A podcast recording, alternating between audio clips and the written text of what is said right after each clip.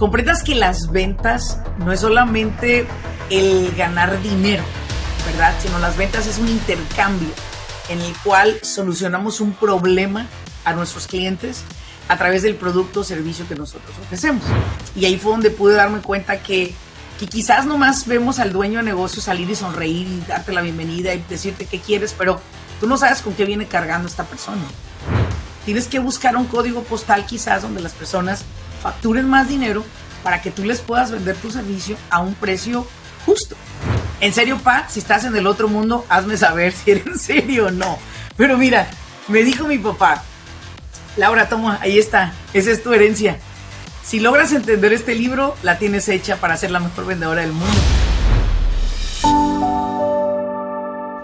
Bienvenidos al grano con los negocios. Yo soy Laura Elena Martínez, coach empresarial. Este espacio es para aquellos dueños de negocio que están buscando la manera de acelerar sus propios resultados. Desean aprender cómo tomar decisiones asertivas y con ello crear una mentalidad que apoye el desarrollo de sus negocios en el mundo moderno. Sin más ni más, arranquemos con nuestro siguiente episodio.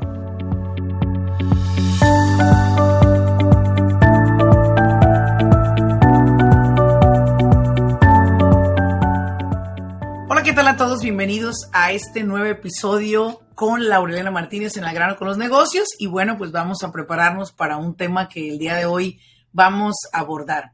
Quiero que pienses por un momento esto. ¿Cuál crees que es el problema que tu empresa está enfrentando?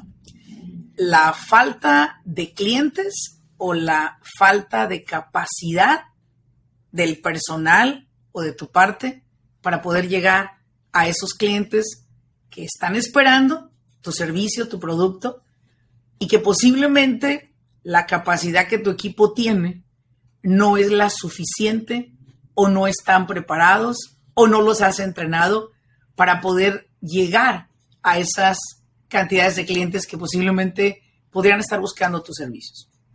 Vamos a ver esto. Hay muchísimas personas que invierten miles y miles de dólares cada año en marketing en publicidad. Lo cual, bueno, pues es válido, ¿verdad? En el amor y en los negocios se vale de todo, se dice por ahí.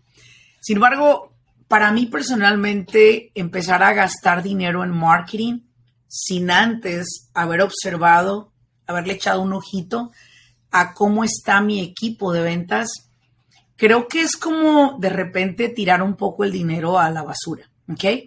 No estoy en contra del marketing, ¿ok? No vayan a pensar que digan que la Lorena está en contra de la publicidad, no, pagada para nada.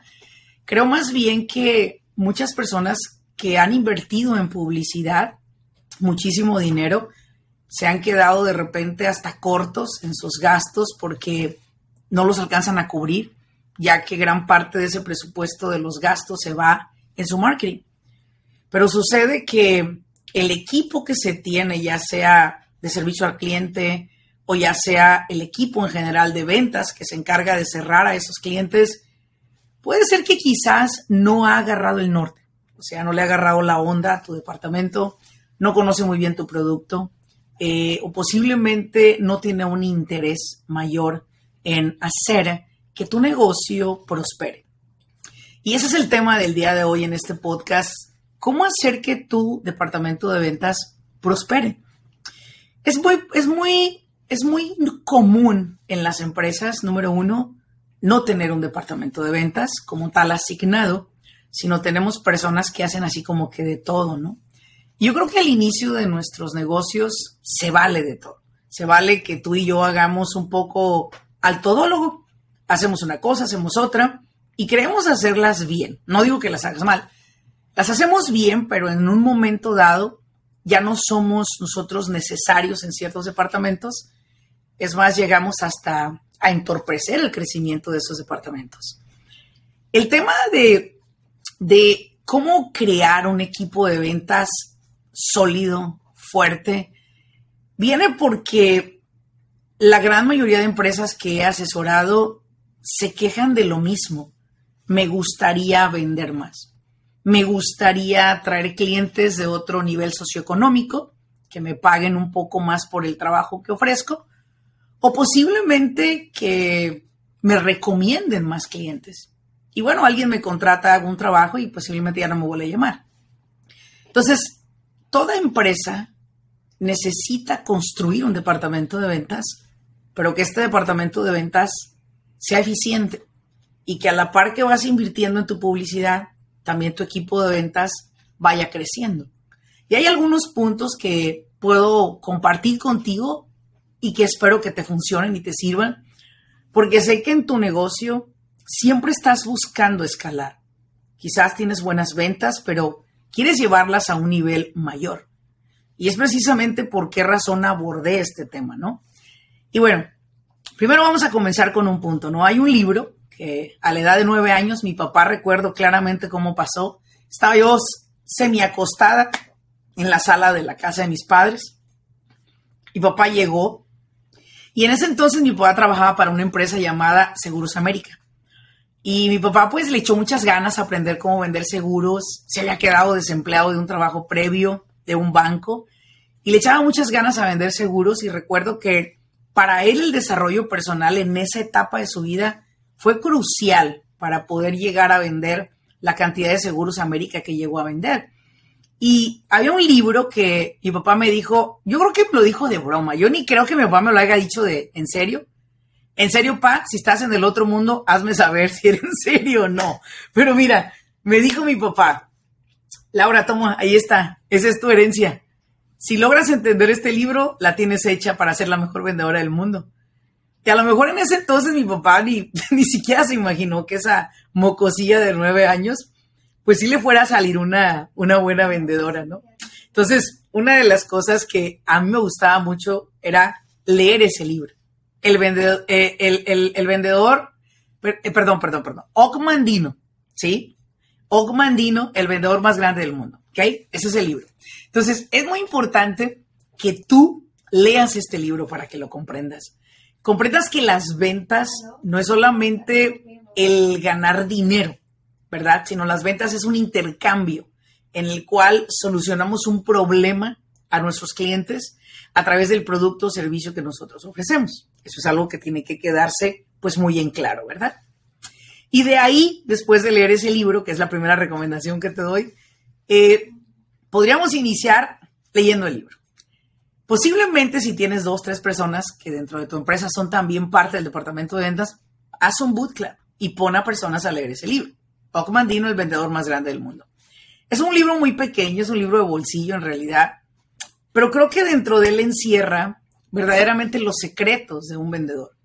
Que no es un vendedor gritón, que no es un vendedor efusivo, que no es un vendedor que espanta, que no es un vendedor que casi te tuerce el brazo para comprar o te hace manita de puerco, sino es una persona que quiere solucionar un problema en tu vida a través de la solución que él ofrece a la, a la clientela. Después de ahí, otra de las cosas que podría también recomendarte para esto es, primero tienes que identificar qué tipo de cliente quieres atraer. Al inicio de mi carrera era así como que pues quien cayera, ¿no? Lo que se mueva, en que en el negocio que estés yo te puedo asistir como un coach. Pero me fui dando cuenta con el paso del tiempo que pues que no era ser coach de todos, ¿verdad?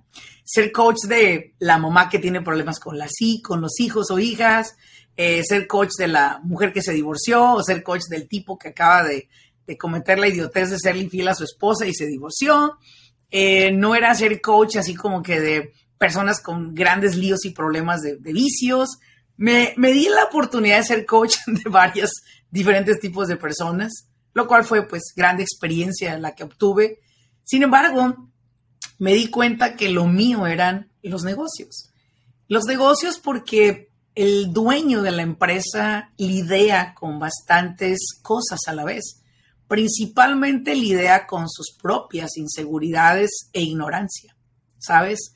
Y esto lo lleva a, basado en su ignorancia y inseguridades, lo lleva a no vender su producto al precio que realmente vale, a no cobrar lo justo por sus servicios, y sobre todo a contratar personal que en muchas ocasiones de repente parecen sus jefes y no sus empleados.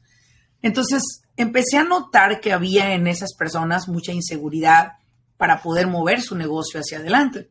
Su ignorancia, por otro lado, los llevaba a solamente lanzarse con el proyecto, pero no analizar, ¿verdad?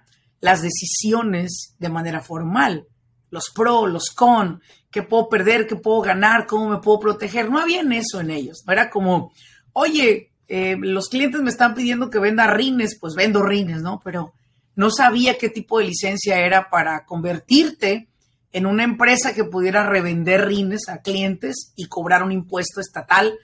Había esa ignorancia que los llevó a verse en auditorías con los departamentos de impuestos locales.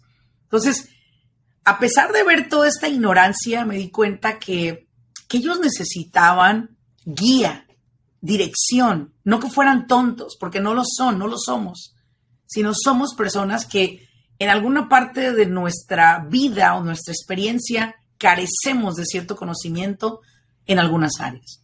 Era simplemente darles dirección. Descubrí que el empresario no solo lidiaba con inseguridades e ignorancia, sino también lidiaba con cuestiones personales. Era como el no encontrar su identidad porque paso más horas en mi trabajo que en mi casa, de repente mi pareja lleva a los niños, los hijos, creciéndolos, educándolos y yo no soy parte de su crecimiento. Veía mucho ese mami guilt, papi guilt, esa culpa de mamá o de papá.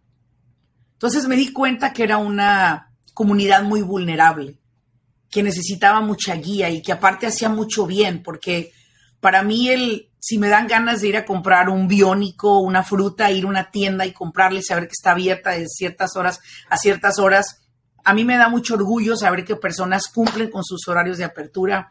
Me da mucho orgullo que le den trabajo a otras personas. Me da mucha felicidad saber que puedo llamar a una persona que venga a limpiar mi carpeta en la casa, que venga a pulir los pisos, que venga a pintarnos las paredes. Saber que hay negocios con los que puedo contar. Eso fue para mí lo que me empujó y me dio gasolina para entender que los negocios son una verdadera bendición el que solucionen una necesidad que nosotros, los consumidores, tenemos. Y ahí fue donde pude darme cuenta que, que quizás nomás vemos al dueño de negocio salir y sonreír y darte la bienvenida y decirte qué quieres, pero tú no sabes con qué viene cargando esta persona. Entonces, por esa fue la razón que me fui como coach de negocios. Ahora yo te quiero preguntar a ti, ¿no? ¿Qué tipo de clientes son los que tú has identificado que les puedes servir mejor? Porque no eres como que el, el que le soluciona problemas a todos. O sea, pues tampoco no eres el, Santo Tomás, pues, o sea, ¿a qué nicho te quieres enfocar? ¿A qué, ¿En qué dirección quieres ir? ¿Verdad? ¿A quiénes quieres beneficiar con lo que tú haces? Y yo creo que desde que lo piensas así te das cuenta que no todos pueden ser tus clientes. Y que posiblemente si hoy te vienes quejando porque tus clientes no pagan tu servicio, bueno, pues posiblemente te estás anunciando en un código postal equivocado. Tienes que buscar un código postal quizás donde las personas facturen más dinero para que tú les puedas vender tu servicio a un precio justo.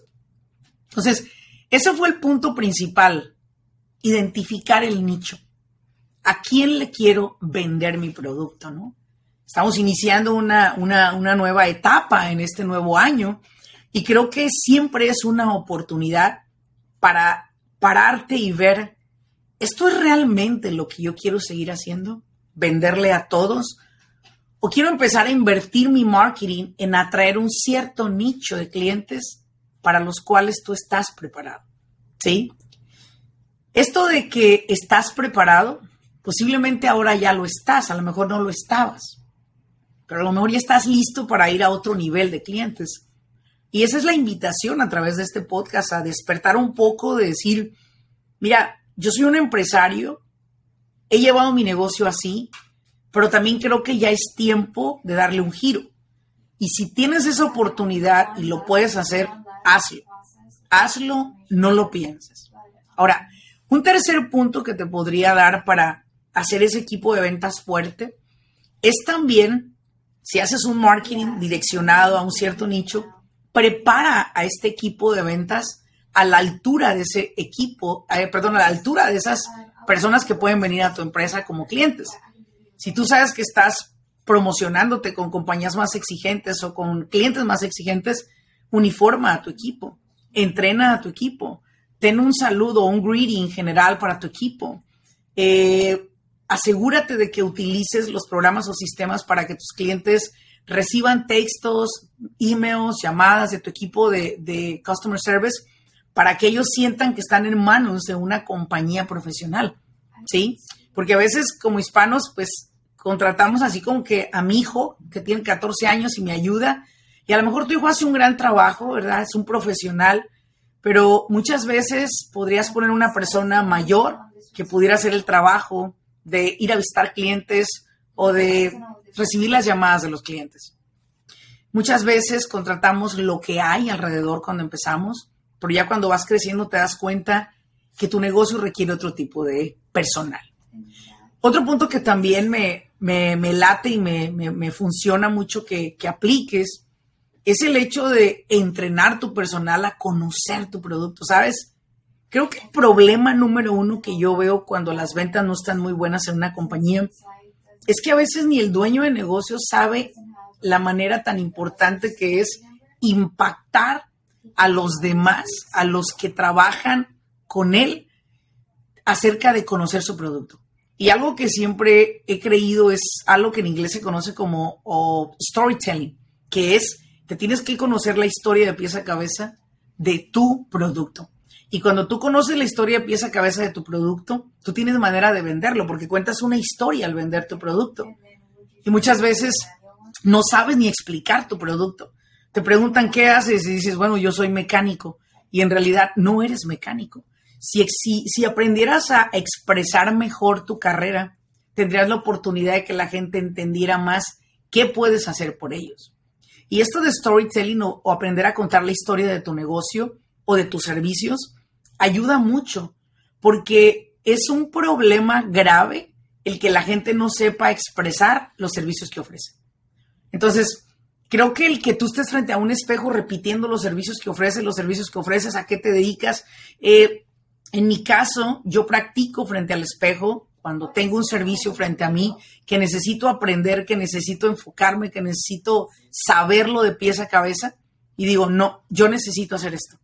Y necesito eh, foguearme del, del mensaje que le quiero dar a las personas, que quiero que comprendan el servicio de contabilidad, de payroll, de consultoría, cómo la Academia de Negocios puede cambiar su vida radicalmente en siete semanas, pues yo me lo tengo que aprender, porque si yo no lo aprendo, no puedo liberar este mensaje, no puedo compartirlo. Y si lo comparto, ¿qué sucede? La gente no lo va a entender. Entonces, conocer tu producto es clave, clave en la industria de los negocios. Y si tú tienes que pasar un par de horas entrenando a tu personal, literal, que te repitan cuál es el producto, el servicio que venden hasta que estos se lo aprendan, pues bueno, felicidades, ¿verdad? Si logras hacer eso. Otra cosa también que agregaría es, eh, empápate más hacia dónde va la industria de tu producto, tu servicio. Cuántas cosas pueden las personas cambiar si lo aplican, si lo implementan. Un ejemplo, por ejemplo, ahorita eh, las empresas que ofrecen este servicio de construcción de ADUs, que te convierten tu garage en un mini suite o una mini casita para poder rentar. Entonces, hoy te lo explican de una manera en la cual dices, ah, chinga, pues no tengo garage, pero hasta ganas me dan de construir un garage, convertirlo en un mini suite, porque es tan lindo como te expresan o la, o la idea de un ADU, ¿verdad?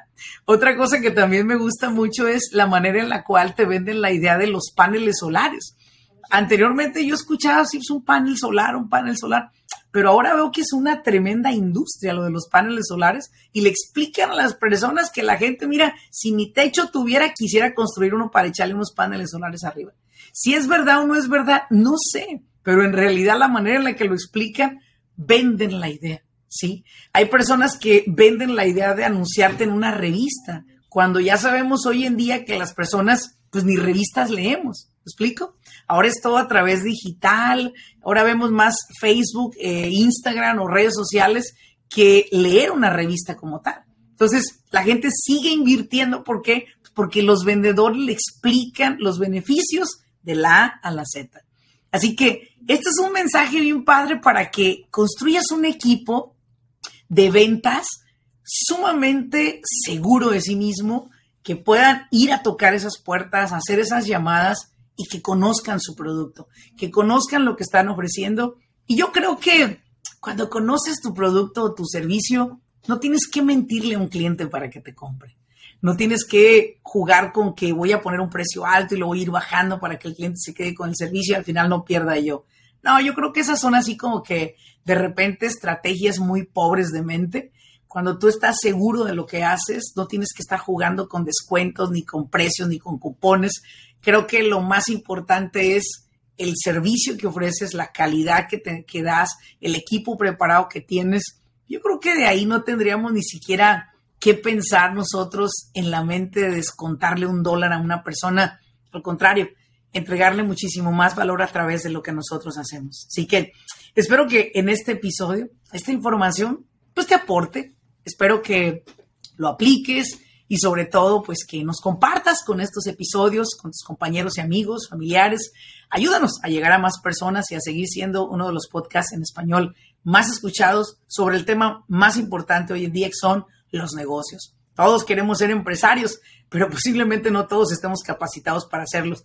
Así que muchas gracias por haberme seguido en este episodio. Gracias por habernos escuchado. Nos vemos en un siguiente episodio. Hasta luego.